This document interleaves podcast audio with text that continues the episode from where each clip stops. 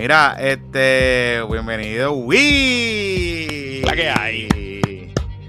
Este, todo bien. Pues sigo. Seguimos, seguimos desde nuestros hogares. Seguimos remotos. Estamos todavía. Tengo una colección de, tengo una colección de bibis aquí, mira. Tengo una colección de bibis cabrones. Eh, Sí, sí, sí. Mira, sí, mira, sí, mira, mira. Tengo el grande, el pequeño. eh, todo. Tengo aquí de todo. ¿Cuá- Tengo que cuántas- cuando termine. ¿Cuántas onzas, cuántas onzas ya estamos? Se, ya se mete las 8 onzas, las 9 onzas, muerta la risa, como si nada. Cómoda, cómoda. Cómoda. Y se, la, se mete las 9 onzas después de saltarse de comida, porque ya está comiendo. Así que Sí. para dormir, la mamá le da un platito, le hacemos un platito de ahora. a- esta semana empezamos a darle coliflor, ya se lo mezcla con aguacate y que esas cosas, se lo come completo, le damos el baño y se mete sus 9 onzas, ¡pum! y a dormir.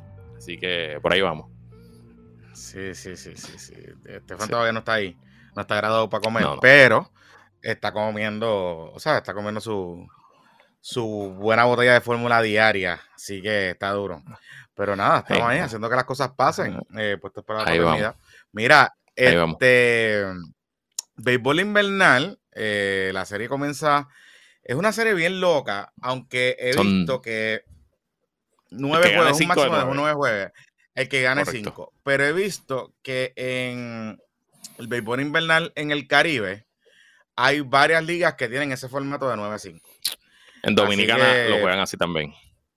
Sí, este, así que nada. Y si no me creo que es muy largo. es, es larguísimo y en verdad es un, es un money grab para los, para los apoderados. No hay otra forma de, de Sí. describirlo. Si no me equivoco, en PR estuvo así durante la gran mayoría de este siglo y no sé cuándo que lo cambiaron.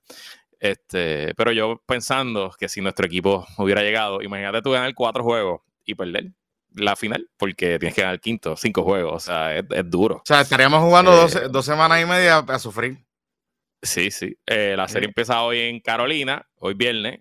Cuando salga domingo ya sería el tercer juego que también sería en Carolina. Es viernes Carolina, sábado Cagua, domingo Carolina, lunes recesan o se reasignan si hay alguna cancelación por lluvia. Eh, y lo mismo, martes, miércoles alternan, jueves recesan o, o reasignan. Viernes, sábado, domingo y un noveno juego, si no me equivoco, sería el martes de la próxima semana. Si se llegara a dar y sería en Carolina. Diablo. Nueve juegos. Está Ujú. duro eso. Pero nada, Sí, felicitaciones a los amigos que van a estar en esta, en esta serie. Este, a los criollos de Cagua y a los gigantes de Carolina. Obviamente, yo le voy a los gigantes de Carolina. Eh, No, está tu equipo puedo, B. equipo B. puede- puedo estar, puedo estar, puede estar Isla de Mona. Puede estar Ajá. Isla de Mona. Puede estar Vieques, Culebra, una confederación de las Islas Vírgenes Americanas británicas, ajá. todas esas cosas. Y yo la voy a ir a cualquier equipo menos a Cagua. Igual como Yo- en BCN, a cualquier equipo menos a Arecibo. Ya está. Yo en esta contienda eh, le voy al árbitro. Esa es mi, esa es mi posición en este juego. Y tengo que, Que decir nada, que, que el el Que le vas al peor arbitraje que hay en el béisbol profesional, pero está bien. es No, no digas eso, que tú escuchas, tú escuchas las narraciones y te hablan como si los árbitros de Puerto Rico fueran, olvídate. Ah, son, eh, pues, sí, que, que que estar en Grandes Ligas, que tengan en Liga, en Grandes Ligas, sí, sí, sí, Hay unos, hay unos fanáticos leones que si el árbitro del juego séptimo se aparece por Ponce lo linchan, by the way. Así que Claro, saludito a los amigos claro, leones que, que te- lucharon hasta el final, hasta el noveno inning. Hasta el noveno inning del séptimo juego lucharon hasta el final los Leones, pero pues quedaron eliminados Mira, y, se, y se unieron con nosotros al cementerio del, del- de la invernal. An- Antes, y antes de seguir pa, antes de seguir al, a- a- al internet más cool del mundo, del mundo mundial, ¿escuchaste el bizarrap de John Mico? No lo he escuchado, no lo he escuchado. Está bien. Si quieres dormir con hip hop, puedes ponerlo. Puedes ponerlo. Tengo que ¿Sabes? decir que a mí, me- a mí me gusta mucho John Mico. Yo soy, yo soy John Mico Stan. Eh, Hay pues gente John que, pero John que- Mico- hay, hay muchos John Mico están eh, eh, en Guaynabelot, como que John Mico tiene como un, está bien, o sea, la gente blanque está bien, como que Ajá, bien ajá. con, con John Mico. Y porque par de gente como que me ha escrito y qué sé yo, que ¿por qué estás diciendo? Se lo digo a Guillermo Was, que también estaba indignado porque dije que era una mierda el, el Bizarrap. Yo estoy Ajá, diciendo, o sea, volvemos, no, no hagan el salto lógico. Yo no estoy diciendo que John Mico es una mierda. Yo estoy diciendo que el Bizarrap es una mierda. Este, bien lento. Está, olvídate, malísimo. Pero bueno, nada, es es parte de él. Hay cosas buenas y cosas malas. eh, como todo en la viña del Señor. Así es. Este, Mira, ¿qué, ¿con quién nos vamos hoy? ¿Quién nos presenta hoy? Comienza el 2024 con el mejor y más confiable Internet de Puerto Rico, el Internet de Aeronet PR, los presentadores oficiales de Puestos para el Problema. Ya por varios años estamos con Aeronet y de hecho renovamos por un añito más, así que gracias a Aeronet por siempre apoyar el mejor podcast de política de Puerto Rico con más de 20 años sirviendo al sector comercial con un servicio 100% local y una conexión a Internet rápida, confiable y de una estabilidad comprobada con Aeronet, tu servicio de Internet está siempre on, ya sea el servicio comercial, el Dual Net Access, que combina las dos tecnologías de Aeronet, la fibra óptica por tierra y las ondas microondas con una antena en el techo de tu edificio o negocio que garantiza que el Internet siempre esté arriba, o su servicio residencial, el HomeFi o la fibra óptica donde la tengan. Esa es la que yo tengo aquí en mi casa. Hoy estamos, transmitiendo con el Aerofiber residencial. Con el Internet de Aeronet nunca te va a quejar de, de velocidades bajas o de servicio pobre porque Aeronet, que es una empresa netamente puertorriqueña, se esmera por dar siempre el mejor servicio al cliente, contestar, chatear contigo y siempre estar ahí para ti. Cámbiate ahora llamando al 787-273-4143, 273-4143 o visita aeronetpr.com y recuerda que con Aeronet puedes hacer todo el proceso de suscribirte sin hablar con absolutamente ningún ser humano. No lo pienses más, te lo llevamos diciendo por años. Cámbiate a Aeronet llamando al 787 273 4143 273 4143 o visita aeronetpr.com. Mira, este. ¿Con qué quieres empezar? Porque esta semana ha estado como que cool, como que. Bueno, vamos a empezar con Jonathan. ¿Por qué no empezamos con Jonathan Lebron versus el mundo? ¿Cómo así? O sea, tu resolución de año, tu resolución de año nuevo fue pelear todos los días con gente distinta. No. No, es que, o sea, yo no he peleado con, literalmente, yo no he peleado con nadie. Yo he contestado cosas, pero yo no he peleado con nadie. ¿Por qué para pelear se necesitan dos? ¿Qué voy a estar yo peleando? Estupidez ahí. o sea, claro, que tampoco voy a estar de esto. Pero, si se pican y se muerden, pues allá ellos. Allá ellos, ¿qué, ¿qué voy a hacer? Para los y las que no sepan, para la gente feliz que nos escucha, que no pierde su tiempo en Twitter eh, PR. Em, yo creo que desde el martes, más o menos, ¿verdad? Fue después de que grabáramos el episodio, quizás desde el miércoles. Eh, pues tú hiciste unos señalamientos. Tú hiciste unos señalamientos relacionados al Código de Orden Público de San Juan y que estabas preguntando de qué no dónde estaba Manuel Natal. No hice ningún, ningún señalamiento. Yo hice una pregunta de dónde estaba Manuel Natal. Estaba preguntando de que dónde estaba Manuel Natal y dónde estaba Terestela. Este, y los Manuel Natal a borde, eh, pues te cayeron encima y te demostraron que Manuel Natal había hecho un tweet antes de que tú escribieras y te preguntaras que dónde estaba y de ahí pues todo se convirtió en un ataque a, a Jonathan. Eh, en algún chat de la alianza están corriendo tus tweets porque llegaron coordinaditos, entraron todos, eh, te insultaron, cuestionaron tu sexualidad, se metieron hasta a decir lo que todo el mundo sabe, que tú has pasado la reválida, como si eso fuera algo nuevo, eh, y, como si fuera algo malo, sobrenombre. Ajá, como si fuera algo malo, como si no hubieran miles de personas que no pasaron la reválida. Eh, te pusieron un nuevo, sobre, un nuevo apodo, no sobrenombre. Ya tenemos los stickers del sobrenombre, by the way. están buenos, están nítidos. Están en el chat de stickers de la, de la comunidad. Eh, y entró el eh, científico salubrista Danilo Trinidad también no, no, no, no, no, no, no, no, al juego. El hip hopero, el hip hopero. El hip hopero, el hip hopero, el hip hopero, emergente, emergente artista urbano, eh, Danilo Trivida. Emergente artista urbano. El emergente artista urbano, el científico votado del Departamento de Salud. Eh, del sistema de vigilancia del Departamento de Salud, eh, que por alguna razón, pues no sé, se molestó porque no era con él, pero está bien.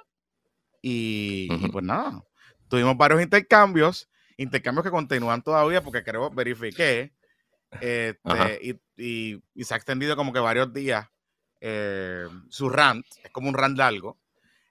obviamente se le unió el, el, el bueno, para nada Mr. Econo Gabriel Laborde. Y entonces, pues nada, e-, es, parte de la dinámica de Twitter. It's okay. Yo no, o sea, hay gente que me dice, ay, están borriendo el piso contigo.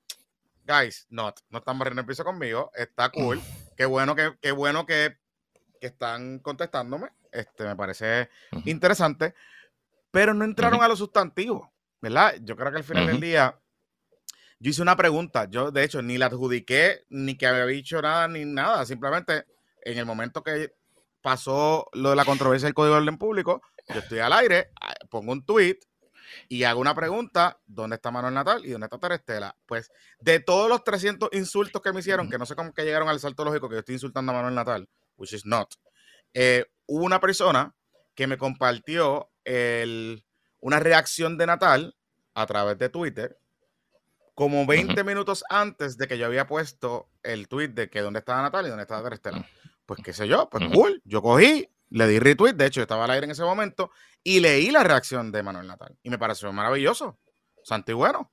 Pues cool. Y te, pregunto, te pregunto, te pregunto, te pregunto. ¿Tú mm. ¿Tu producción había intentado conseguir a Manuel Natal para que entrara al programa de radio por la mañana? ¿O a Terestela? Siempre, toda la semana. Ok. Toda la semana. Digo a Terestela ahora, ¿verdad? Pero para Manuel Natal toda la semana.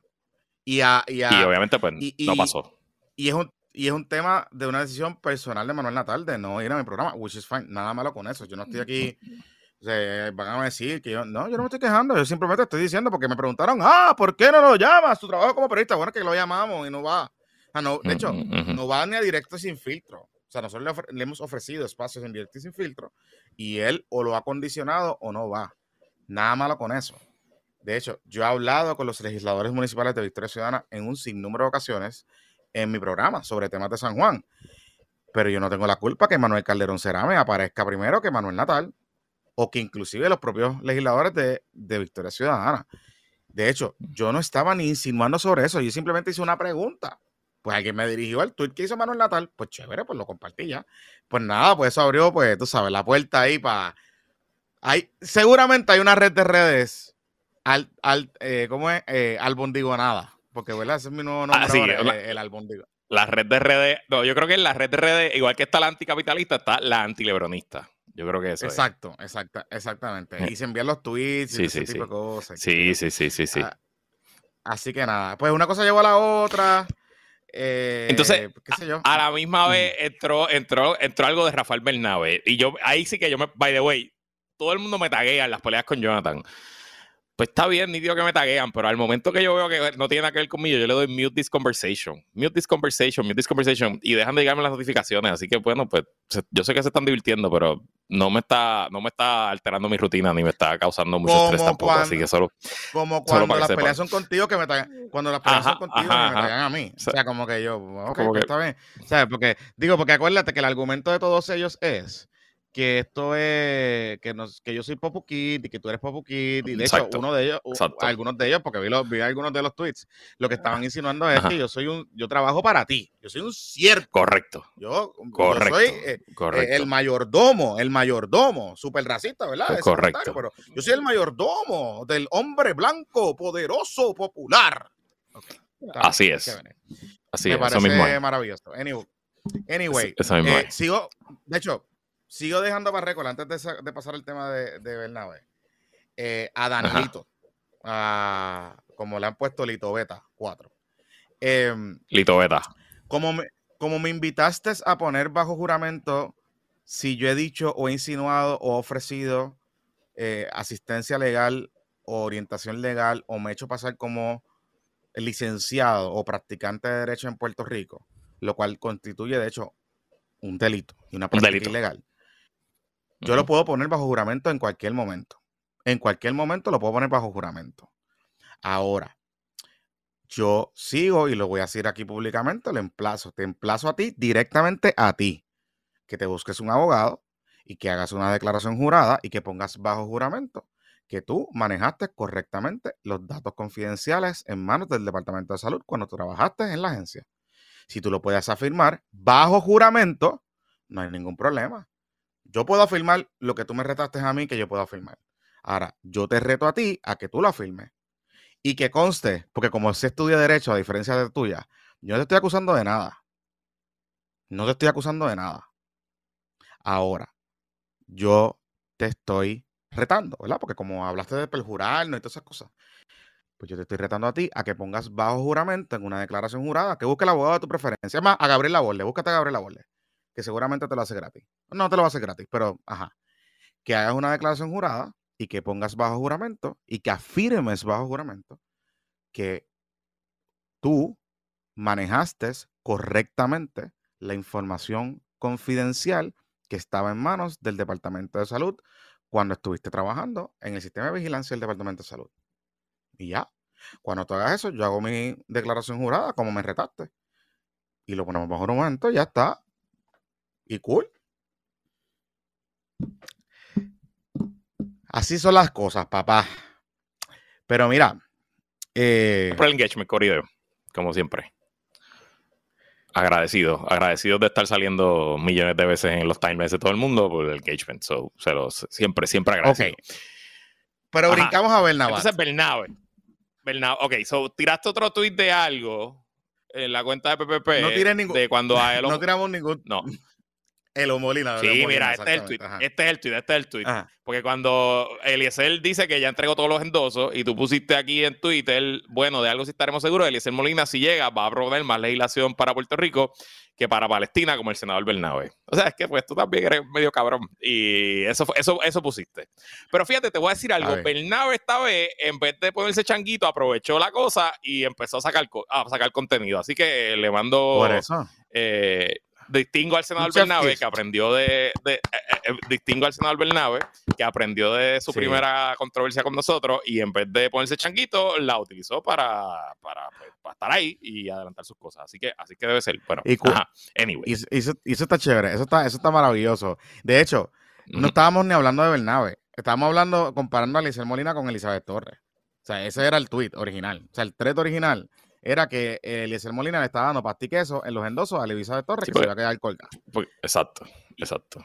Y alguien contestó, y alguien contestó, y como que tratando de defender a no sé quién carajo, metieron a Bernabe y hicieron una comparativa entre Eliezer y Bernabe, y ahí es que entonces yo le contesto de la cuenta de PPP eh, que de algo estaríamos seguros que Eliezer Molina va a proponer más legislación para Puerto Rico que el senador de Palestina, Rafael Bernabe.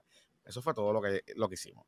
Que de hecho, yo creo que sí, que eso va a pasar, pero anyway. Ajá. Este, entonces, estuvo curioso porque en estos días, Rafael Bernabe, que parece que está sintiendo el calentón, que de hecho el calentón lo está sintiendo dentro de su propio partido. Porque no viene de nosotros, es de nosotros. dentro de su propio partido. No es de nosotros. Correcto. La gente que me dice que Bernabe es un vago son victoriosos. Están afiliados a Victoria Ciudadana. O sea, literalmente. La gente que me dice que Bernabe ha sido una decepción en el Senado son gente de Victoria Ciudadana. Va, para que sepi. Entonces, Bernabe Y recuerden que lo, hemos dicho antes por aquí, que hay una lucha interna dentro de Victoria eh, que no ha salido tan público, pero en las redes de redes está pasando, que entre la facción progresista, de izquierda, pero que son más gente que viene más del MUS o que eran populares y se cambiaron a Victoria, y versus la facción del Partido Pueblo Trabajador, que viene pues, del movimiento obrero, este, los movimientos socialistas en Puerto Rico, etcétera. Bernabe representa a la facción pepetera, Mariano Gales también, eh, y pues un Olvin o un José Lama, buen amigo que no está corriendo para nada, pues representa más esa facción liberal, pero liberal clásica, ¿no? Este, liberal, eh, no liberal económica, que ya ahí nos confundimos, pero whatever. Por ahí, por ahí va el asunto. Ajá, anyway. No te me pongas foquito, no te me pongas foqui. Pero la cosa es que. Sí, sí, sí. Sí. La cosa es que Bernabe publica un comunicado eh, como parte de su estrategia de campaña, que están grabando unos videos para el TikTok y no sé qué. Y él pone como una rendición de cuentas de los proyectos de ley y de su trabajo legislativo que él ha hecho. Y como a mí me mandaron a leer, porque como dicen que yo no soy periodista, ¿verdad? Y qué sé yo, y que yo soy una mierda en lo que yo hago, pues yo me puse a buscar información y dije, ay, mira, si nos tenemos una lista aquí de los, de los proyectos de ley de Rafael Bernabe, qué cool está esto.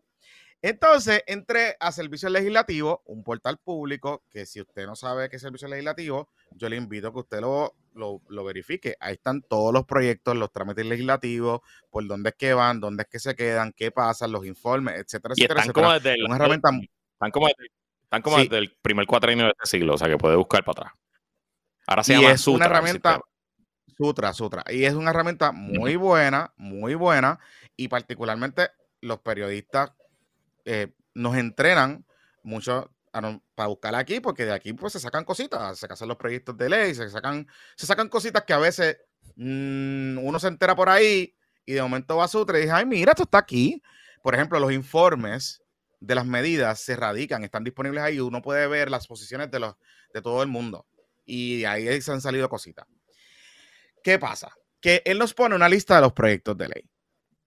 Y esta lista yo fui proyecto por proyecto y busqué cuántos de estos proyectos de ley se convirtieron en ley. Hice esencialmente tres cosas. ¿Cuáles se radicaron?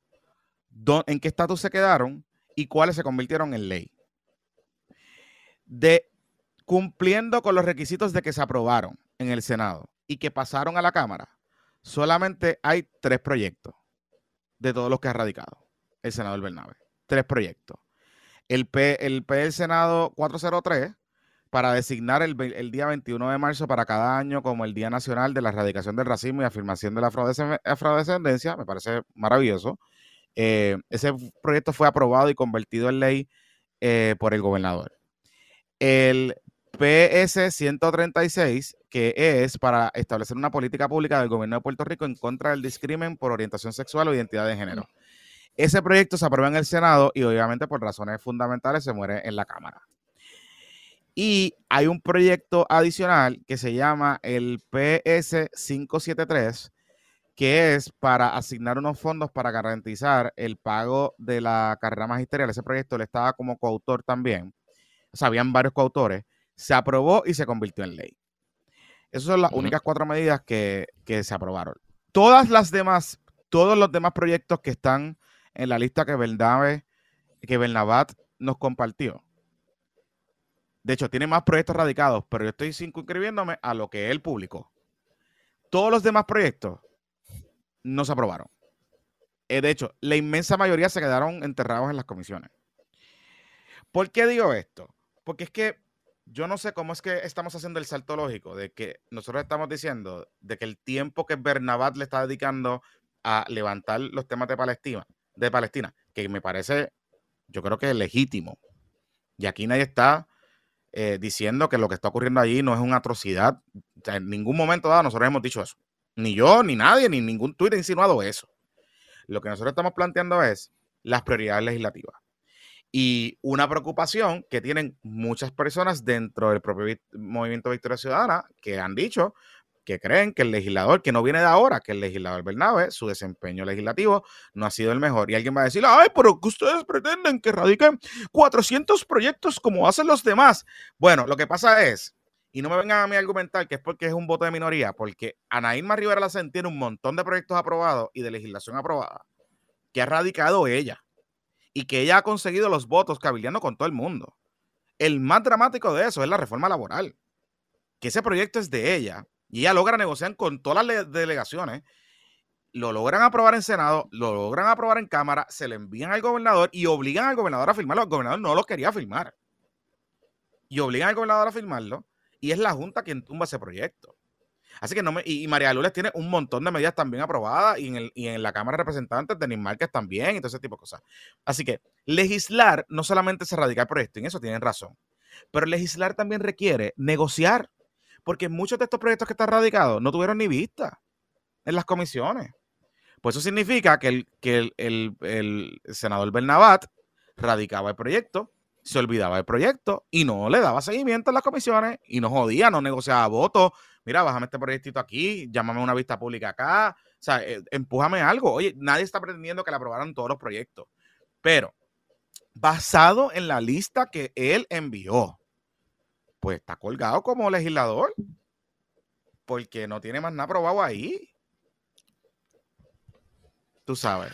Nada, yo, yo lo mismo que, no sé si cuando lo dije, si fue en el episodio pasado, yo percibo a Bernabe eh, en el modo al rescate del semestre, de cuando uno estaba en la universidad y pues miqueaba las primeras dos terceras partes del semestre y después de San Giving apretaba y te ponías a estudiar y a sacar trabajo para rescatar el semestre, ¿no? Eh, y tengo que decirlo porque es mi percepción, pero pues es mi percepción y yo soy un observador bastante em, eh, no promedio, bastante por encima del promedio del elector eh, en Puerto Rico de lo que pasa en la legislatura. De los cuatro legisladores del Movimiento de Victoria Ciudadana, el de más pobre desempeño es Rafael Bernabe. No tengo ningún problema en decirlo. Yo lo rankearía, yo lo rankearía a Betitito número uno, a Naima número dos Mariana número 3. Quizás Mariano hubiera sido número 2 si no hubiera pasado lo que le pasó el último año. Y en un distante cuarto lugar, Rafael Bernabe. Este, eh, me podrán atacar a mí y a mi, a mi ideología y a mi afiliación política por mi opinión, pero eso no va a, a lo sustantivo del asunto. Y yo invito a los amigos y amigas que me están escuchando, que son de la alianza, que, me, que, piense usted, piense usted ahora mismo tres cosas que ha hecho Rafael Bernabe como senador en este cuatrenio. Y de nuevo, está en minoría, es verdad, pero todos están en minoría porque en el Senado nadie tiene 14 votos. Todo hay que negociarse, todo hay que trabajarse, todo hay que cabildearse, hay que sentarse a hablar con la gente. Y si usted escucha, por ejemplo, la entrevista que le hizo Cristian Sobrino en la trinchera a Betitito, Betitito explica que él eh, adrede y con razón ha buscado crear relaciones con compañeros de todas las delegaciones y que ha, eh, ha radicado proyectos en conjunto con compañeros de todas las delegaciones, incluyendo con Lizzie Burke de Proyecto Dignidad, porque él sabe que en una legislatura multipartidista como la que estamos, la única forma de lograr los 26 votos en la Cámara y los 14 votos en el Senado y luego mandar el proyecto a la firma del gobernador es trabajando con todo el mundo negociando, eh, buscando, añadiéndole valor a los asuntos, siendo un buen compañero, un compañero que se gane el, cariño y el favor de sus otros compañeros, no solo los de su partido. Y bueno, pues no sé, creo que el profesor ha fallado ahí. Sí, no, y, yo creo que hay un, tema de que trata a sus compañeros, a sus pares como brutos. Y yo lo puedo entender. O yo lo puedo entender. La legislatura, pues hay muchos personajes allí extraños, tú sabes, y, pero es parte del país. O sea, si tú, no, si tú esperabas que la legislatura iba a tener un tema de que eh, iban a ser todos profesores académicos o, personas ilustres, pues no, pues se refleja el país, el país eligió eso. Pero también el, país eligió un mandato, o sea, dio un mandato a los partidos de trabajar en conjunto, o sea, de, de, lograr consensos. Y hay cosas, o sea, hay cosas que yo sé que no son negociables. Hay cosas que, bueno, tú sabes, pues la postura es esta y no es no. Y pues está bien. Claro. hay otras cosas. Claro que se pueden llegar, o sea, mira, aquí hay un proyecto de, aquí hay un proyecto de ley de, de que él radicó, que era eh, para proteger los bosques y el calzo reconociendo su personalidad jurídica.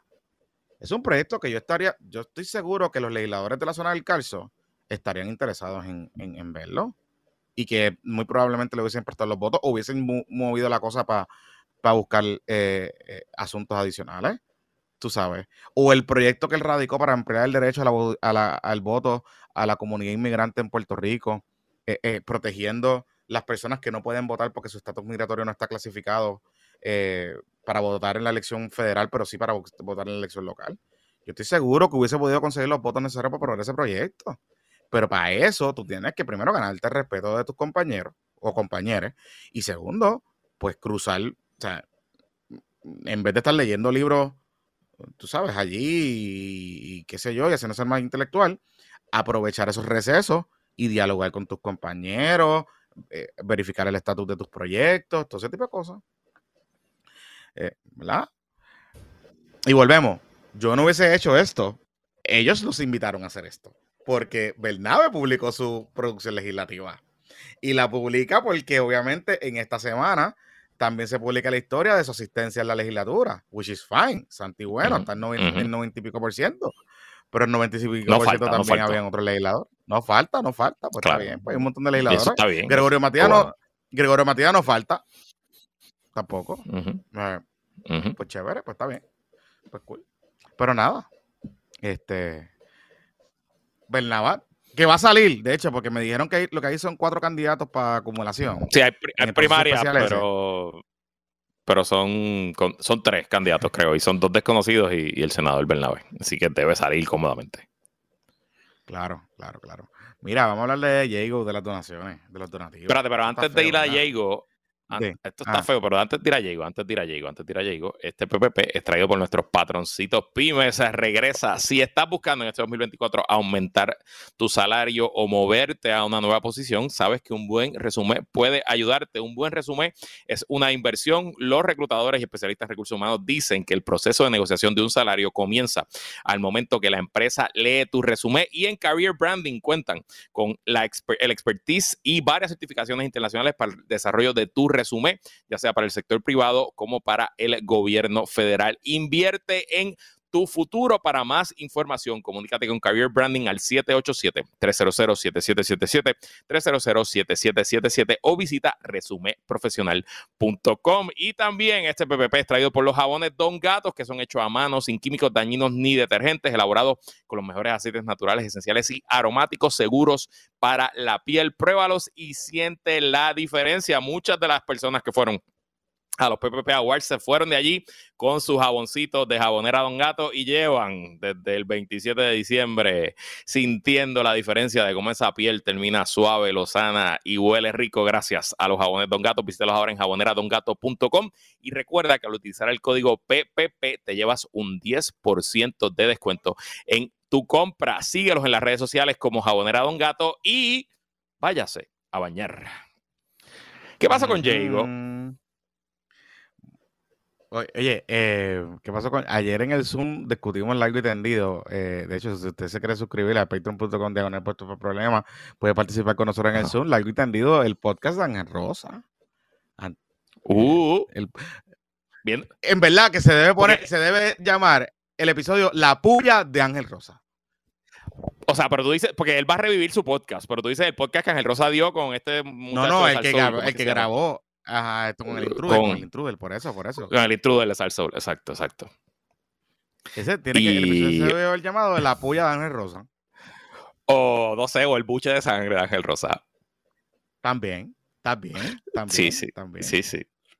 Este, Creo que se la tenía, yo creo que se la tenía guardada para la gente. Tú sabes. Sí, sí. Barrió el piso con, con la gerencia de Guapa, eh, con los compañeros de Guapa y barrió el piso con, con Jay Fonseca. O sea, una pregunta del intruder eh, la admitió y lo, y, y lo pusimos en nuestro, en nuestro Instagram eh, que, que Jay le, le cerruchó el palo, que Jay le quitó el espacio del mediodía.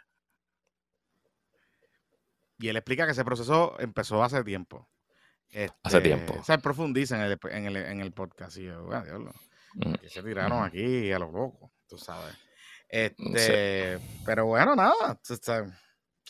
¿Qué te puedo decir? Yo digo, o sea, en- nosotros en el Zoom hablamos, y recuerden, el Zoom es off the record y, y es simplemente para la comunidad. eh, hablamos de varias cosas y varios insights, o sea, gente que conoce un poco más otras cosas eh, de varios ángulos, connect the dots, y pudieron recrear parte de las cosas que dice Ángel Rosa en el, en el episodio. Pero me reitero, y esto es para los dos, para los dos. Ya, o sea, hermano, pues, pues ok, pues se tiraron. Pues Jay se justificó, el otro pues se tiraron. Pues ya, o sea, cool, vamos para adelante. O sea, Ángel debe empezar su programa eh, on a right note, tú sabes. Eh, él se ganó de buena lid el contrato que le dieron en Noti1. Y Jay tiene lo que tiene, porque se, pues, pues, se está fajando por lo que tiene. Pues ahora los dos tienen que deliver, van a competir head to head. Y competir. Ni competir. Y. Y competir, com- como dirían nuestros amigos de los amigos de Victoria Ciudadana, competencia fraternal. Pues, ok, Fraternal, bien. fraternal, claro, claro, seguro. está bien, pues nada, me Seguro que sí. mano. O sea, ahora qué, ahora qué, ahora qué. Oye, pero tú sabes que de momento el contubernio mediático corporativo ahora es bien bueno. Yo no sé si te diste cuenta. Ahora es bueno. semana. Ahora es bueno, ahora es bueno, sí, sí. Ahora de momento todo el mundo, eh, Noti1 es una gran estación y, y, y Guapa, eh, Guapa Televisión eh, representa lo mejor del periodismo puertorriqueño. Guapa Televisión y Guapa Sí, Radio, ahora, sí. claro. Y guapa, y, y guapa media, guapa WKQ. Sí, Sí, sí, guapa- sí. Guapa Media. Sí. Eh, Chacho. eh, sí, sí, el contubernio mediático este, está bueno, está bueno, está bueno. Y digo, y felicitaciones, creo que es un buen hire que Néstor Duprey haya regresado a la radio puertorriqueña. este, Sin duda, sin duda. pero, pues, Hace- eh, él hace un buen programa. él lo hace cabrón. O sea, él lo hace muy bien. Hey. Este, pero, pues nada, contubernio mediático. Es, es- ¿Sabes No, qué ahí pasa? no, ahí no aplica, ahí no aplica. No aplica. Pero ¿tú ¿sabes qué pasa? No Y- aplica. y, y ahí es que ahí es que un poco viene eh, eh, la doble vara de esta retórica donde caen a veces ciertos personajes que uno le tiene mucho respeto, mucha estima y de hecho mucho cariño. Eh. Pero que de momento brincan a las redes sociales y caen en estas dinámicas que criticamos de la derecha y que criticamos de los anti y que criticamos de, de Elizabeth Torres, todo ese tipo de cosas, y caen en estos discursos y narrativas que están basadas en ficción. Porque a la hora de la verdad, si tú realmente creyeras en eso, no aceptarías un programa de radio en WKQ. Esa es la realidad. Tanto y bueno, yo no tengo ningún problema. Yo creo que es tremenda adición. O sea, vuelvo y repito, antes de que le envíen el clip, mal. Creo que es tremenda adición. Y creo que es tremendo hire. Y creo que va a ser un buen después, Para ir después de Jay, y para ir después de Jay es un buen, una buena programación claro. de Kaku. Y si hacen cross-matching, pues pueden hacer medir intelectos entre ellos dos, tú sabes, pueden hacer muchas cosas. pero, pero, pero, es otra vez lo mismo, es que es lo mismo que está pasando con el asunto de Bernabat. O sea, aquí hay gente que está diciendo y está llegando a la conclusión y hace un salto lógico de que nosotros estamos a favor del Estado de Israel y del genocidio que está ocurriendo en Gaza. No, nunca hemos dicho eso, de hecho. Nunca lo hemos dicho. Y nunca, de hecho, nunca hemos ni cuestionado lo que Bernabe está haciendo en el hemiciclo. Lo que, lo que estamos cuestionando es, bueno, pero ¿por qué no elegís con el mismo empeño que le estás dedicando a este tema? ¿Por qué no lo haces para tu constituyente? que es un argumento que tiene legítimo un montón de gente. De hecho, pagamos su salario. Y es ese, ese tipo de dinámica que se van a veces en un rabbit hole porque dependen tanto del engagement en redes sociales que te nubla un momento por un momento ciertas cosas y creas enemigos imaginarios que no existen. Los medios de comunicación no son enemigos de los podcasts, ni son enemigos de los medios alternativos. Al contrario, competimos fraternalmente. Eh, la radio y los medios en Puerto Rico siguen teniendo el alcance que tienen por la naturaleza de, los medios en Puerto Rico. Pero cada vez más hay una diversidad y la gente consume. Nos consume a nosotros, consume a Jay, consume a Ángel, consume a David Colón, ahora consume a Néstor Duprey. Así que el, esta, esta cosa de que en un cuarto oscuro los medios de comunicación están eh, moviendo las cosas para entonces eh, eh, empujar la discusión y en contubernio mediático llegar a una... Eso no pasa. Eso no pasa. Porque si eso fuese la realidad, en el 2020 no hubiésemos elegido a la Asamblea Legislativa más diversa en nuestra historia, por ejemplo. Eso no es verdad. O no, tendríamos por primera vez, o no teníamos por primera vez en la historia democrática de Puerto Rico una posibilidad de que un gobernador independentista sea electo. O no tendríamos 42 candidatos independientes que radicaron, o no tendríamos eh, voces más diversas. O sea, la radio hoy, los medios hoy son mucho más diversos que hace 10 años. Claro que, falta mucho, falta muchísimo, falta muchísimo. Claro, que, pudiese ser más diverso, pues seguro, pero está bien. Pero, pero, pero montarte en la ola, entonces crecer una audiencia y venderle un discurso, una narrativa de que yo soy el contra, el contraproducto, de que yo estoy en contra del cultura, en que yo voy a descorrer los objetivos. Pues. Y más importante, que ellos son los únicos puros castos que hacen esto por intenciones nobles, que no lo hacen para ganarse la vida, como si ganarse la vida eh, eh, fuera algo malo, y que son más inteligentes que los demás. No te olvides de eso, no te olvides de eso. Claro, claro, mm, claro. Así mm, que, no te olvides, no te olvides. Este, nada. Eh, Así que, bienvenidos a los compañeros, bienvenidos compañeros al contubernio de los medios corporativos, y nada, este, les deseamos lo mejor. Digo, y, y, esperaré con ansias loca eh, esos análisis sobre el contubernio mediático y sobre cómo los medios, pues, giren la opinión pública desde la radio. Porque creo que es algo, una narrativa interesante que las audiencias de la radio pueden beneficiarse de esa teoría. Claro que sí. Este, claro que sí. Mira, mira, hablando de, hablando de revoluces, ¿qué revolú tiene Jennifer González?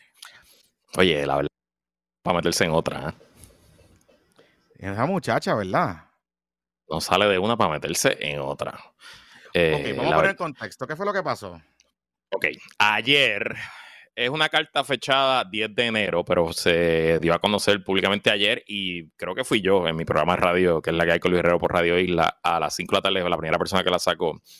El Federal Election Commission, que es la Comisión Federal de Elecciones, valga la redundancia, eh, que regula a todos los candidatos federales, eh, emitió un finding, una carta eh, dirigida a Oriol Campos Hernández, que es el tesorero del comité Todos con Jennifer, que hacía negocios como Jennifer for Congress, eh, enumerando varias violaciones a la ley federal, sobre todo en lo que tiene que ver con donativos y gastos.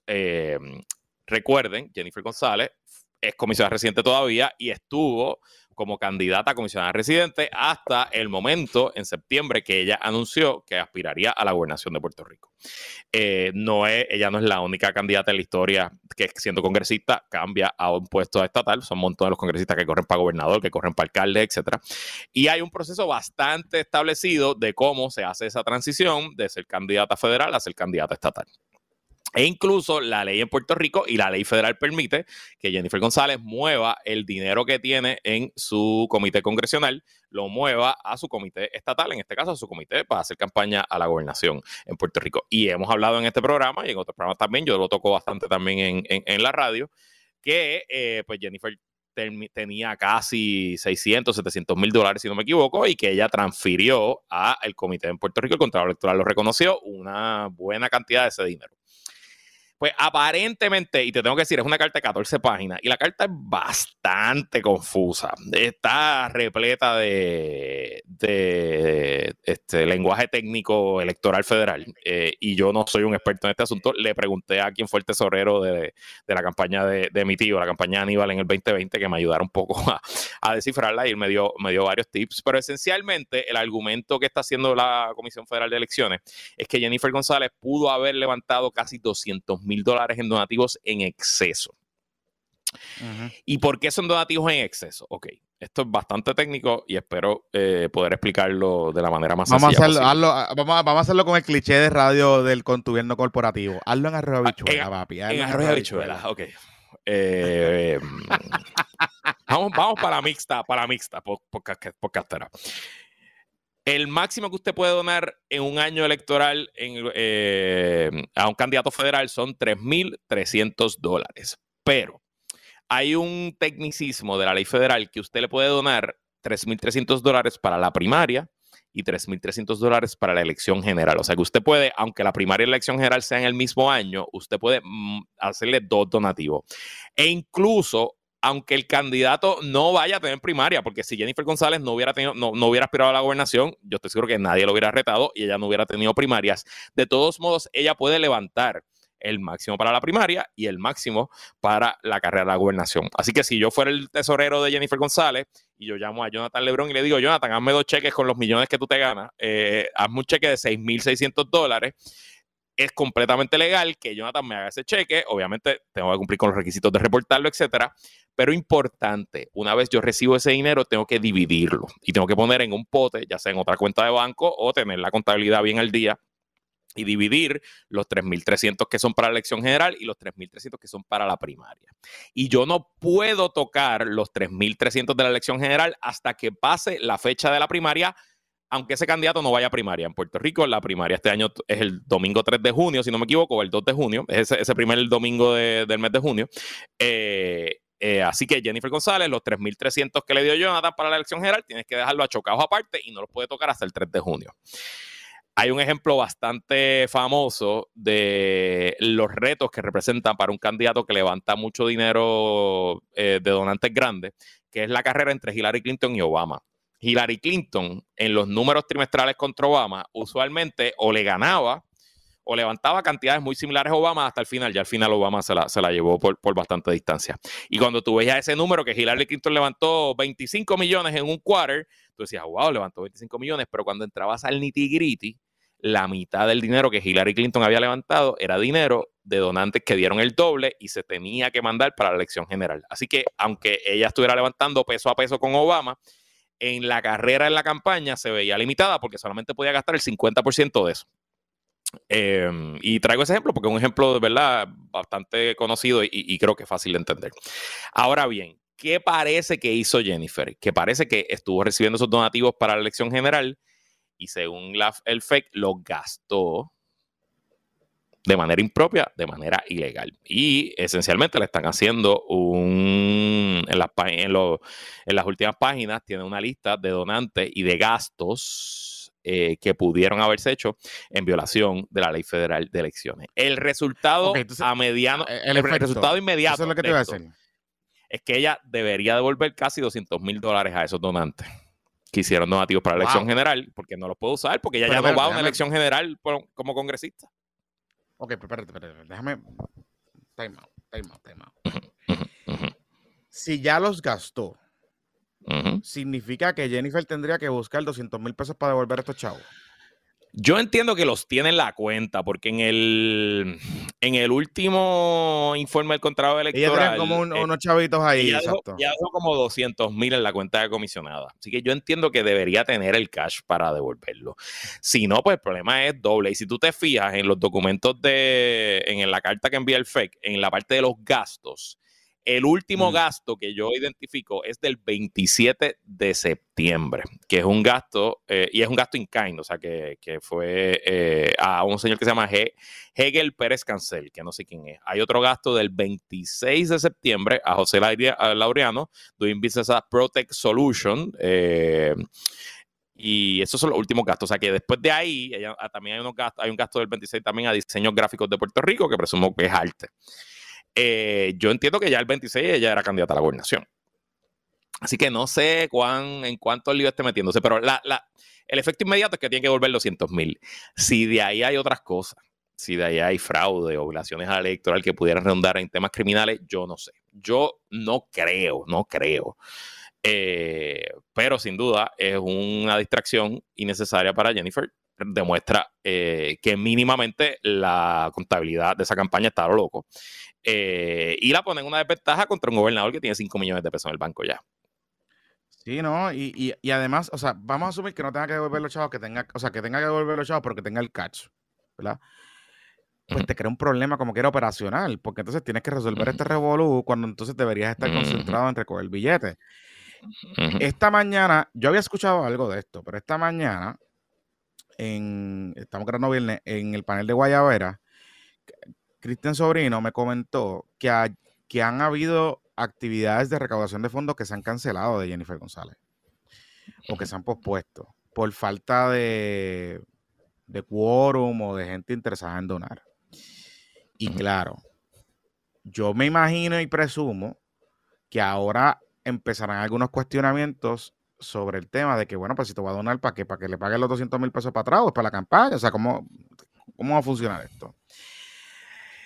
Pero lo otro es que desde el punto de vista de proyección pública, recuerden que Jennifer González, su campaña, lo que nos está vendiendo es, o lo que le está vendiendo el pueblo PNP, es que esencialmente Pipo tiene un revuelo con los chavos que ella consigue un montón de billones de pesos y que Pipo tiene un revuelo con los chavos y que los chavos no se están moviendo y que ella es la administradora perfecta y que ella es la administradora perfecta y que ella es la administradora que le va a meter caña a Coltré y a todo el mundo.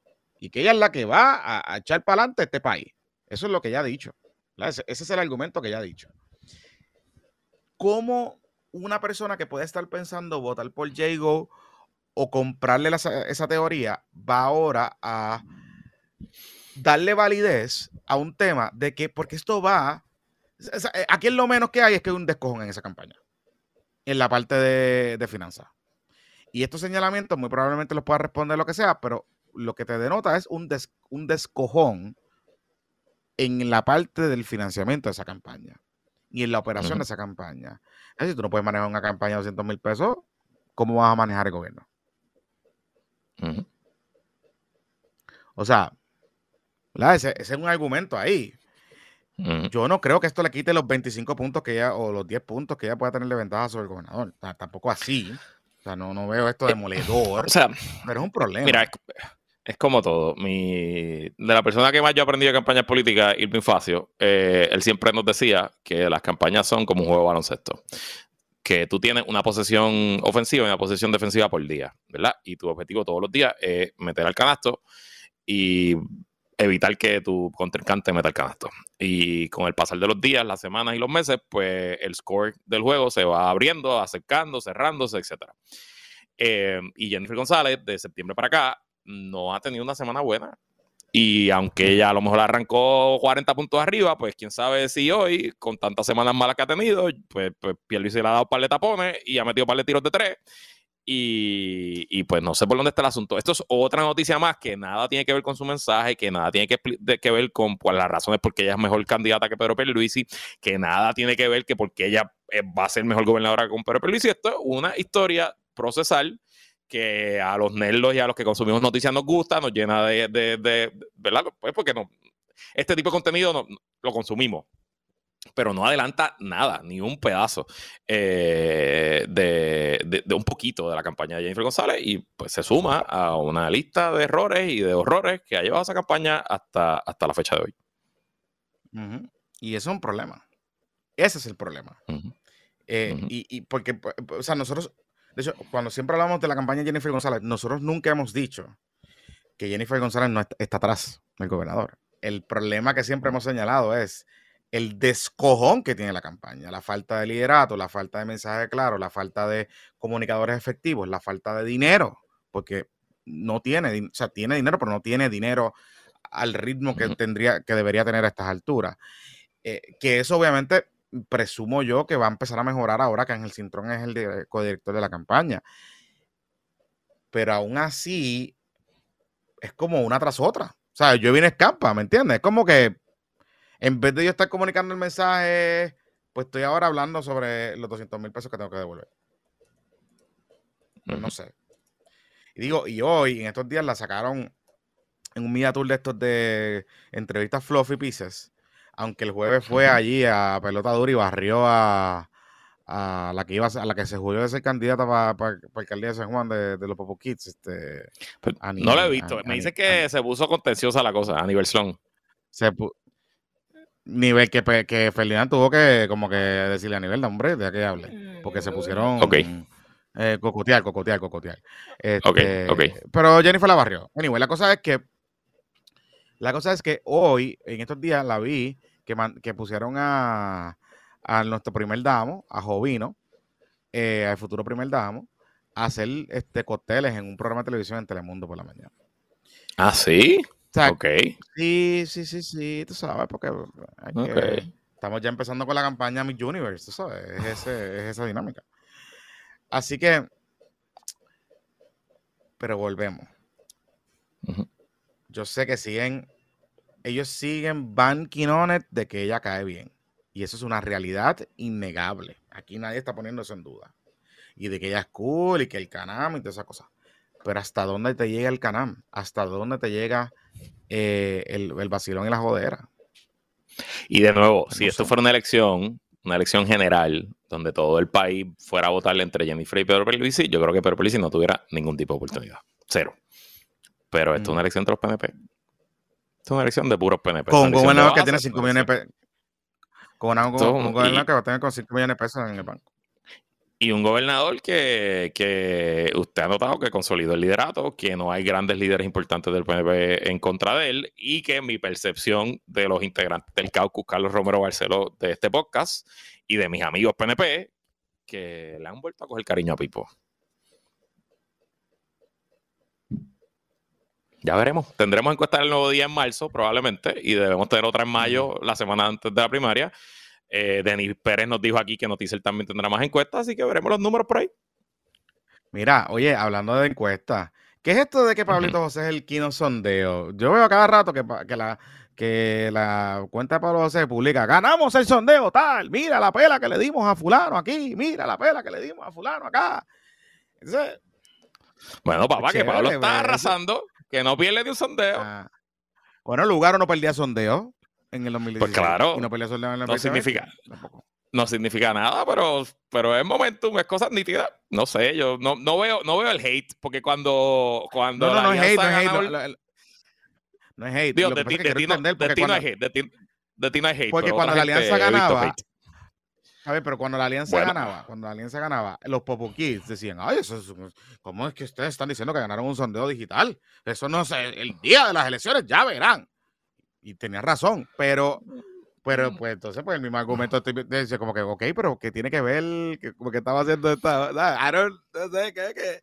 ¿por qué estamos, cuántos sondeos? Ganamos el sondeo de Radio Paz. Ganamos el sondeo de Radio el último, el último sondeo fue el último sondeo fue el guitarreño el jueves que, que tuvieron un debatito allí Pablo y William Villafañe y tengo que decir con la em, con la vamos a vamos a objetividad, objetividad que me caracteriza Pablo lo barrió, pero lo barrió. O sea, William Sí. lució de verdad como un rookie. O sea, el que parecía un chamaquito que nunca había hecho esto fue William. Y los invito a que vayan a la página de Pablo y vean el, el- el segmento completo. Duró como 10 entre, minutos. pero entre William, pero entre William y Pablito, tú sabes, eh, tampoco es que Bueno, estamos hablando, ¿me pues, entiendes? si- Eh, no- Piense, piense, Eh, piense usted lo que pues- quiera, piense usted lo que quiera pensar de Pablo. Pero si usted piensa mal de Pablo, pues tiene que pensar que William lo hizo peor.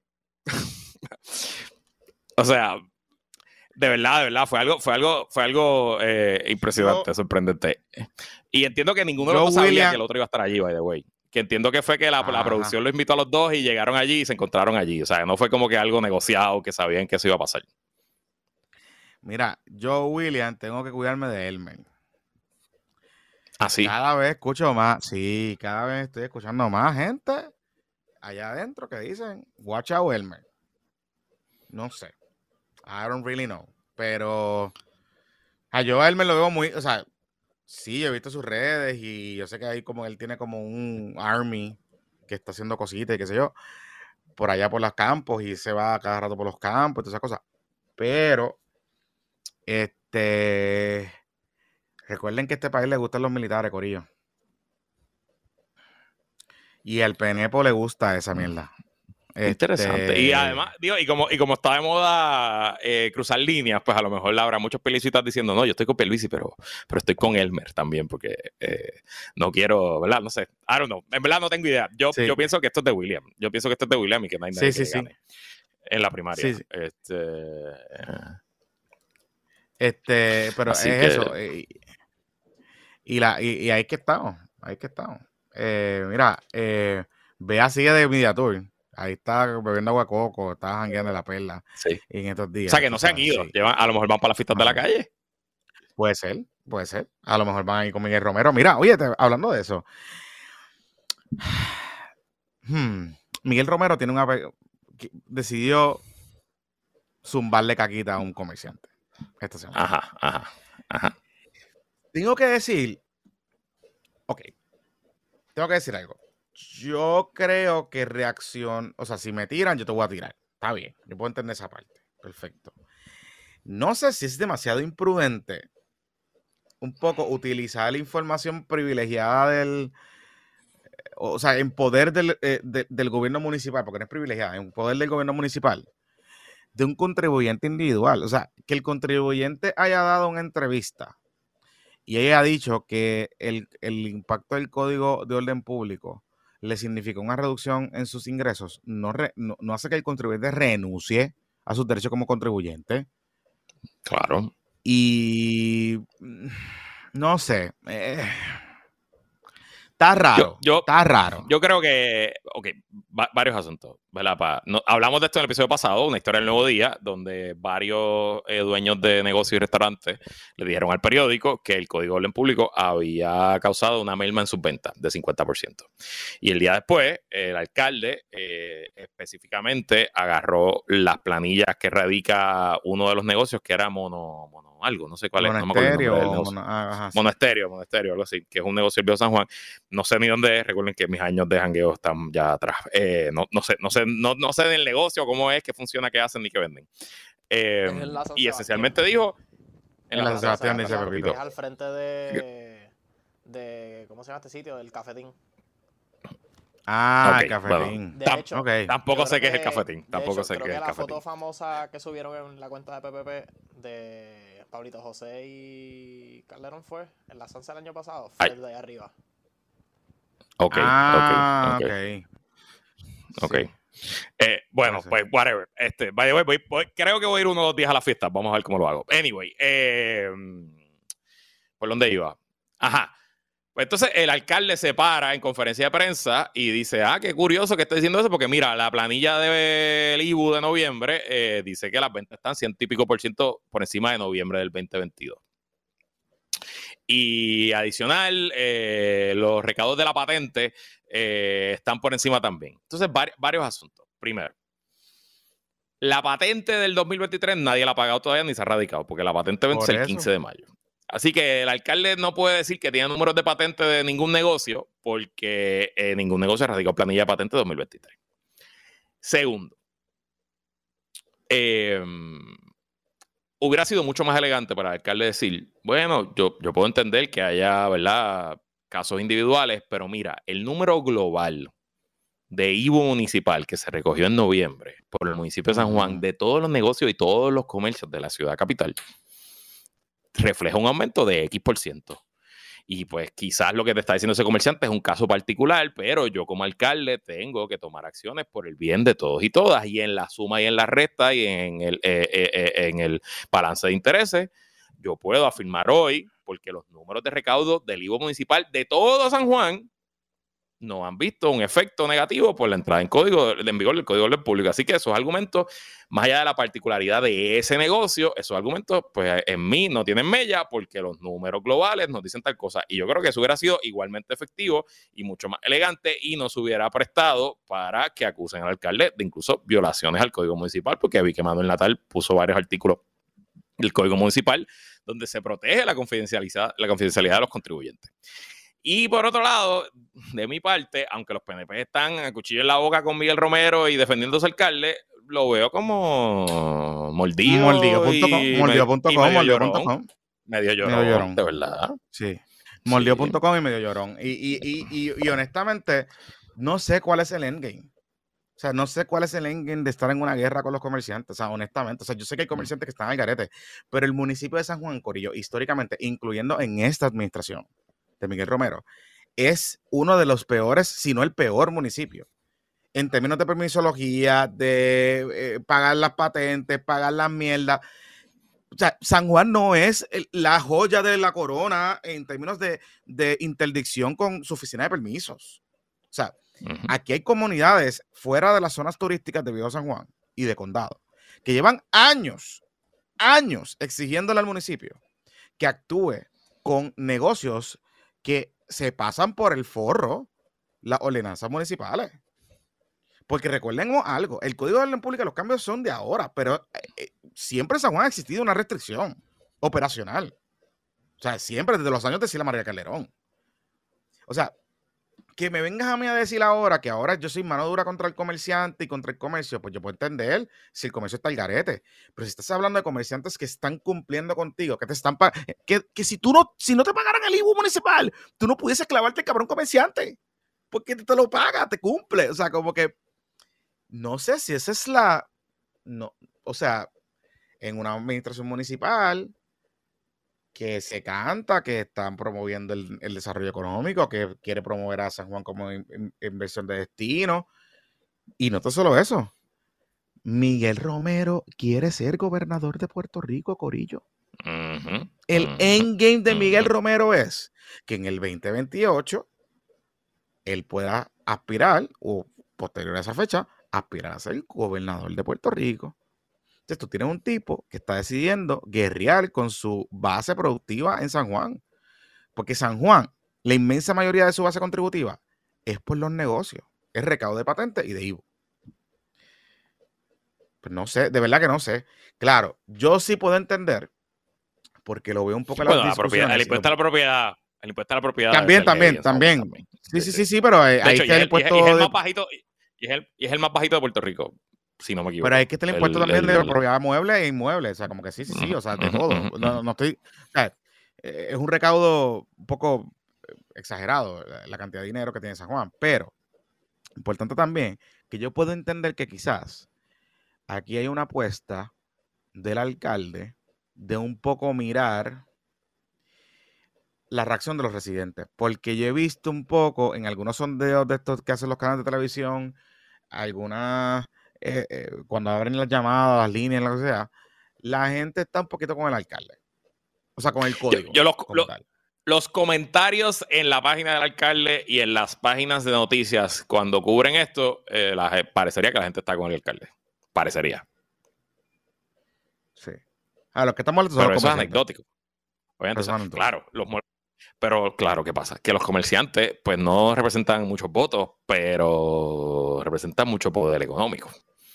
Y si los comerciantes deciden invertir, qué sé yo, medio millón de pesos en una campaña en contra del alcalde, pues eso le puede costar al alcalde. Incluso los comerciantes pueden hacer campaña contra el alcalde sin hablarle del código. Pueden hacer campaña contra el alcalde por otras cosas, pueden hacer campaña por JR Asphalt, pueden hacer campaña por Cal Santamari, pueden hacer todas esas cosas, o sea, nada, los, nada los evita.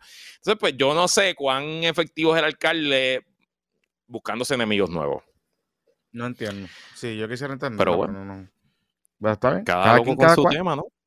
Cada, cual. con su tema. Cada loco con su tema. Mira, vamos a la última eh, pausa. Sí, vamos a la última pausa.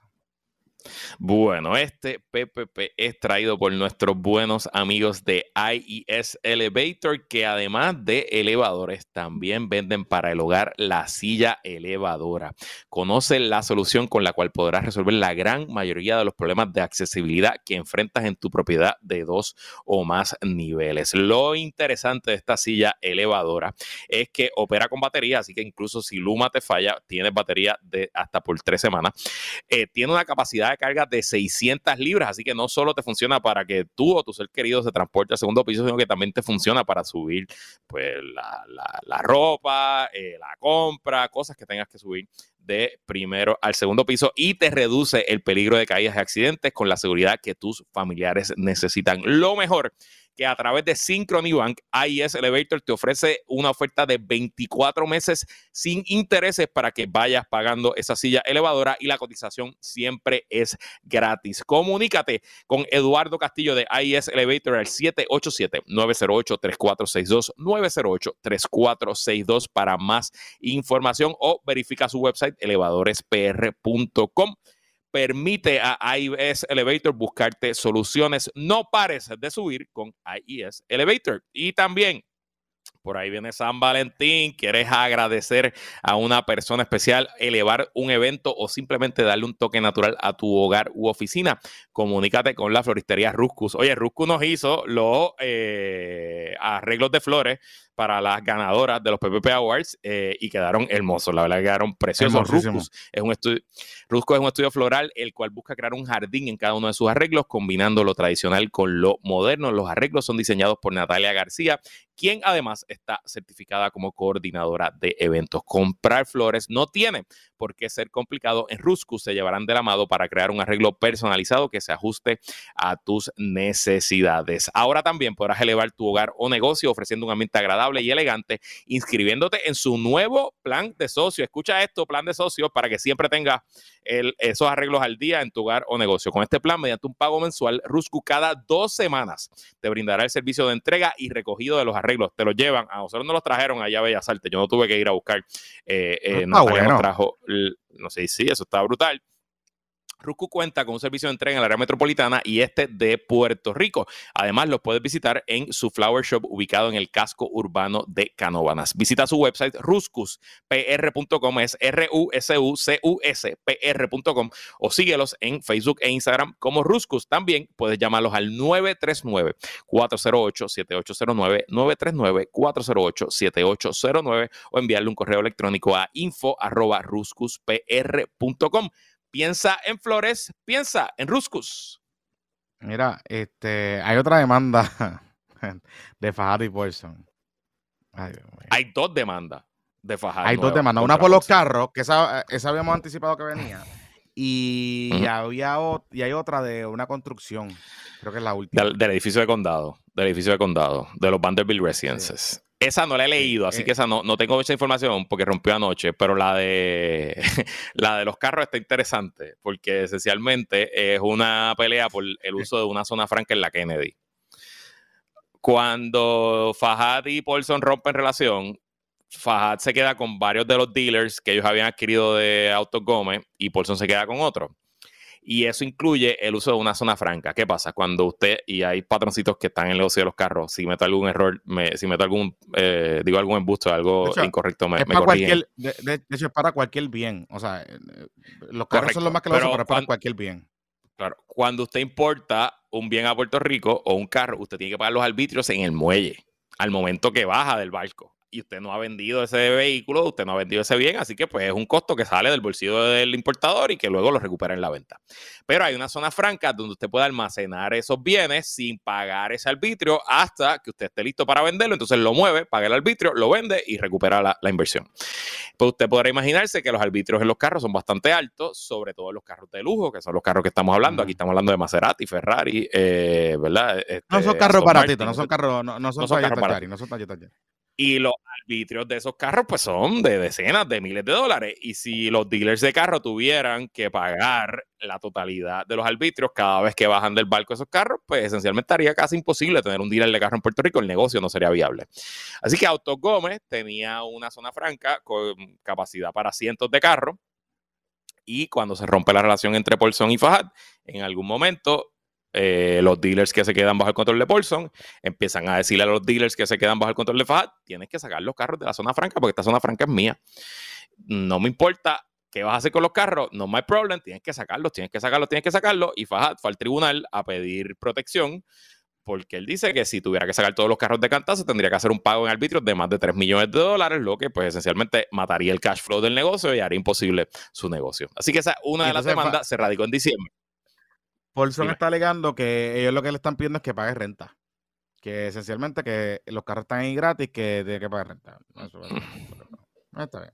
Este, y, el otro, el otro, eh, que, que, salió anoche, lo primero que lo sacó fue Jay, em, es el edificio de los Vanderbilt Residences que se están construyendo en Condado. Que, está todo vendido este, ya. Donde está todo vendido en un solar que era un parking poquito después del hospital Ashford, eh, antes de llegar a la concha, antes de llegar a, los Vanderbilt, al, hotel Vanderbilt, eh, allí ya se empezó a construir un hotel, un hotel no, perdón, unas residencias de lujo de 22 pisos, que todos valen millones de pesos. Yo creo que es un apartamento por piso, by the way. No estoy claro cómo es el asunto. Y pues ese proyecto comenzó cuando todavía Fajad y Paulson eran socios. Eh, y Fajad está alegando que el proyecto se atrasó y que no se cumplió con la permisología y que la construcción se atrasó por culpa de eh, John Paulson y está pidiendo compensación por eso. Nada, ellos se van a demandar. Y recuerden, y, recuerden, y, recuerden, y recuerden, ahí importante es que eh, en la demanda original, parte de las ganancias que está alegando eh, Fajad que Paulson le debe es por comisiones de venta. Y esas comisiones de venta, la fórmula que ellos tenían establecido era que era después de la construcción, el costo con el que él vendía, digamos, el Vanderbilt Resident, pues Vanderbilt Resident costó 100 millones de pesos hacerlo. Estoy poniendo un número X. y, eran 25 apartamentos. Y cada apartamento, la construcción de cada apartamento, cada piso fue un millón, qué sé yo, o lo que sea. Eh, la cantidad que sea. Dividen la cantidad. 2.5.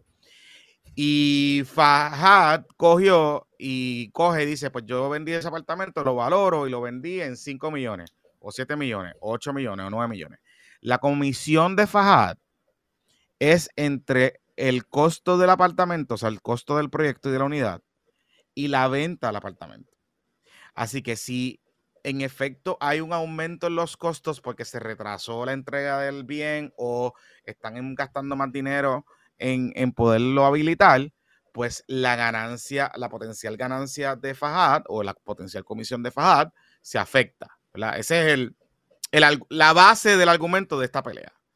Así que está conectada una cosa con la otra, pero básicamente son subdemandas o demandas complementarias que vienen, que derivan de la demanda original. Porque todos estos negocios están en la demanda original que nosotros hablamos. O sea, aquí en o sea, lo de los carros, aquello, lo otro, todo ese tipo de cosas. Así que nada, este la saga sigue. El 20, yo pensaba que nos habíamos quedado en el 2023, pero pues el 2024 comenzó también activo en Pulson World. Y me imagino que vendrán más cosas porque va a arrancar el Discovery y las deposiciones y esas cosas. Así que.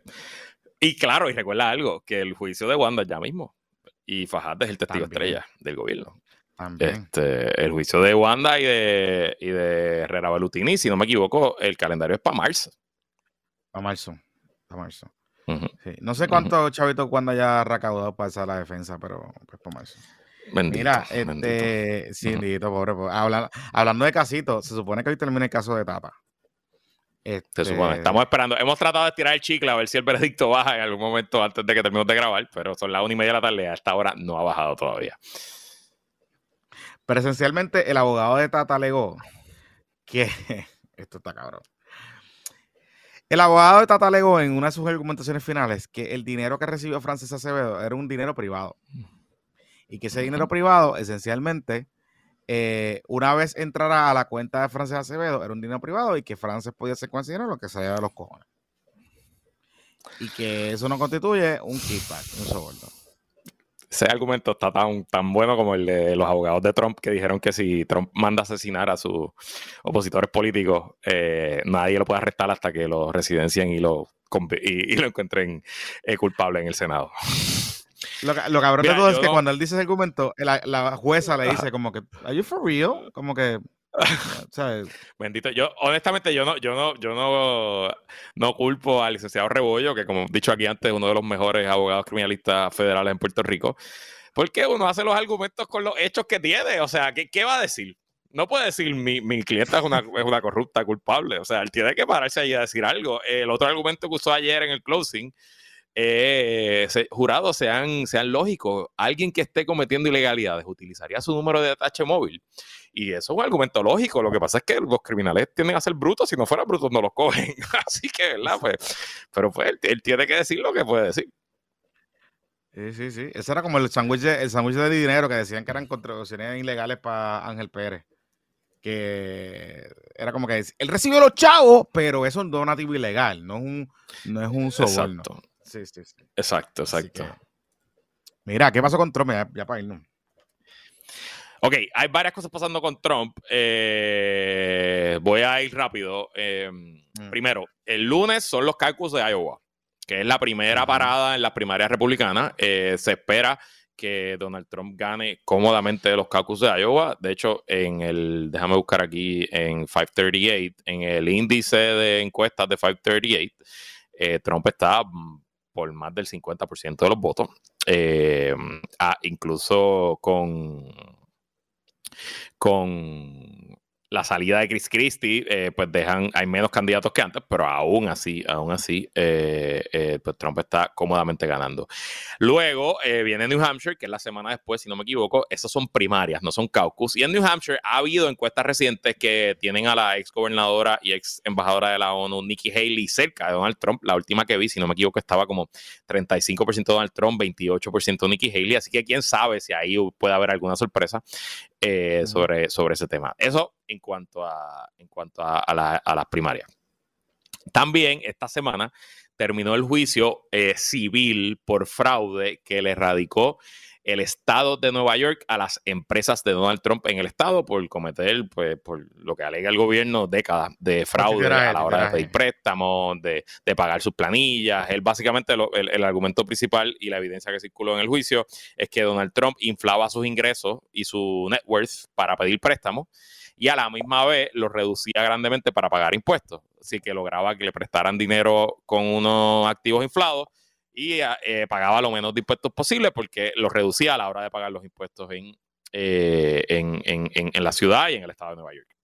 Ese caso es un caso civil, no es ante jurado, es ante un juez y ya el juez en las determinaciones de hecho eh, falló de que Trump cometió fraude. O sea, ya eso está adjudicado. Lo que ahora se estaba litigando y el juicio duró varios meses era que em, cuánto va a ser, cuál va a ser el daño y la pena.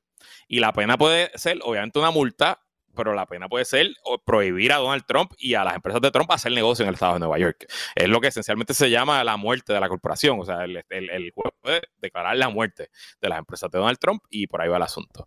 Eh, Trump, que ha ido varias veces al juicio, ha estado ahí en persona, él no tiene que estar en un juicio civil, ha ido varias veces, a, pidió eh, participar en el closing statement y ayer tomó el turno y tuvo cinco minutos básicamente ranteando y cagándose en la madre al juez y cagándose en la madre a la secretaria de justicia del Estado de Nueva York, etcétera, etcétera.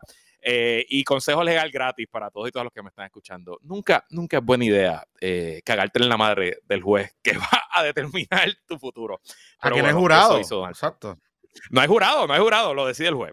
Eh, eso en cuanto a los casos civiles. Adicional, en los casos criminales contra Donald Trump, El caso que está más adelantado y que debe verse en juicio este año es las acusaciones que se radicaron en Washington DC, que son las acusaciones relacionadas a la insurrección del 6 de enero y a la participación de Donald Trump en todos los esquemas para tratar de cambiar ilegalmente el resultado de la elección del 2020. Sus abogados radicaron ante la jueza de instancia en noviembre, si no me equivoco, una moción de desestimación por falta de jurisdicción, porque ellos alegan que Donald Trump, como expresidente, eh, le cobija una inmunidad total a cualquier tipo de acusación o de, eh, o de, ¿verdad? de proceso criminal.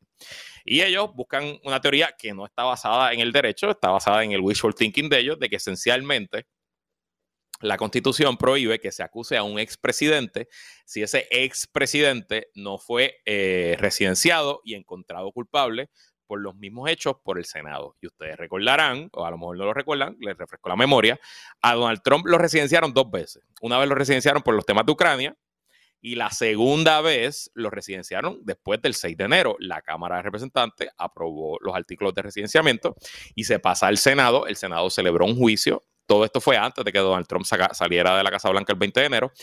Y en el Senado, aunque varios republicanos votaron a favor de encontrar a Trump culpable, no aparecieron los 66 votos para este, encontrarlo culpable. Eh, y de hecho, si hubieran aparecido los 66 votos, Trump no pudiera ni siquiera ser candidato hoy.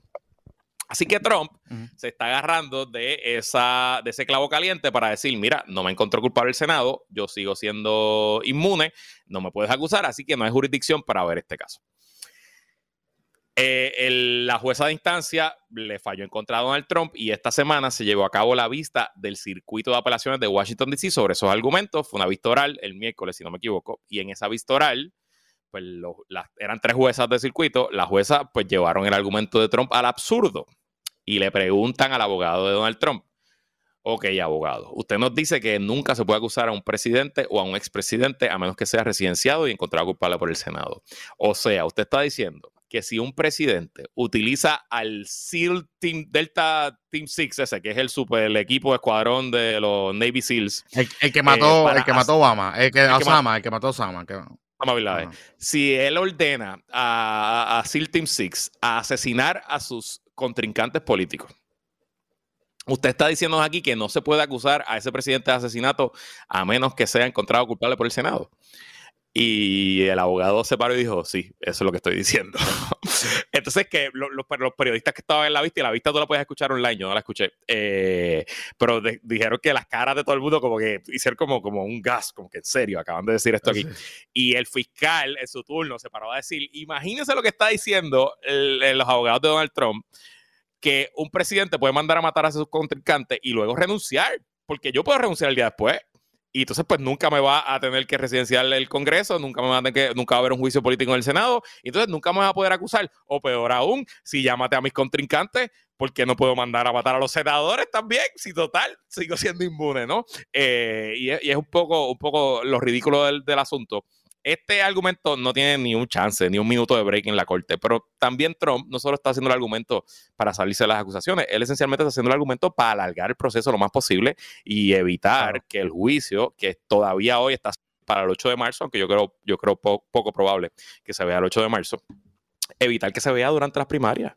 Porque Donald Trump lo que está buscando es asegurar que él sea el candidato ya eh, de los republicanos. Y bueno, si el juicio se ve después de eso y sale convicto, pues él peleará la sentencia y esperará a ganar las elecciones para perdonarse a sí mismo.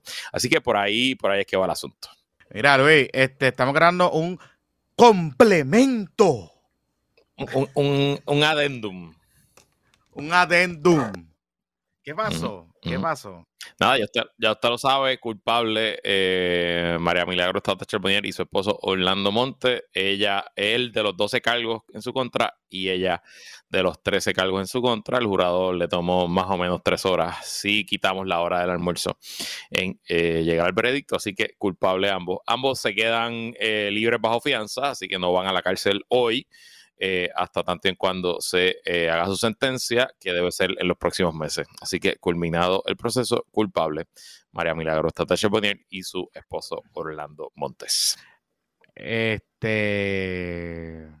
Que papito Dios se apiada de la alma corrupta de la representante María Milagro Charboniel, quien con, con la Biblia bajo el brazo de sobaco eh, le hizo mucho daño a mucha gente.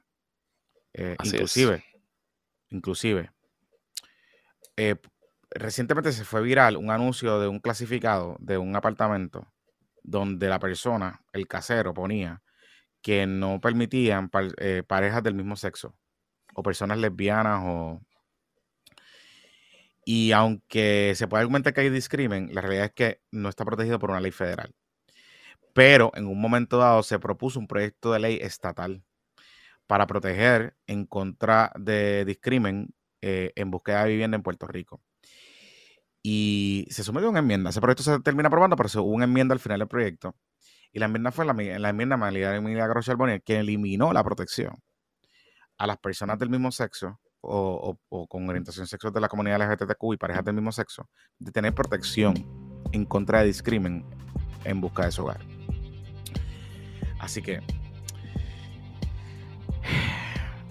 que descanse en paz el alma corrupta de María Milagro Charbonier y que nada, vamos a ver cuánto tiempo le echan. Yo me imagino que le echarán como 5 o 6 años. Más o menos. A Ángel Este- Pérez fueron cinco años y pico, así que me imagino que por ahí irá, por ahí irá el número también. Oye, el- el- no pasó la fajaldización que habían dicho. ¿Qué No, pasó ahí? No, no pasó. No pasó, pero nada, después teorías de conspiraciones son teorías de conspiraciones. Que la fuerza la acompañe, bye. Bye.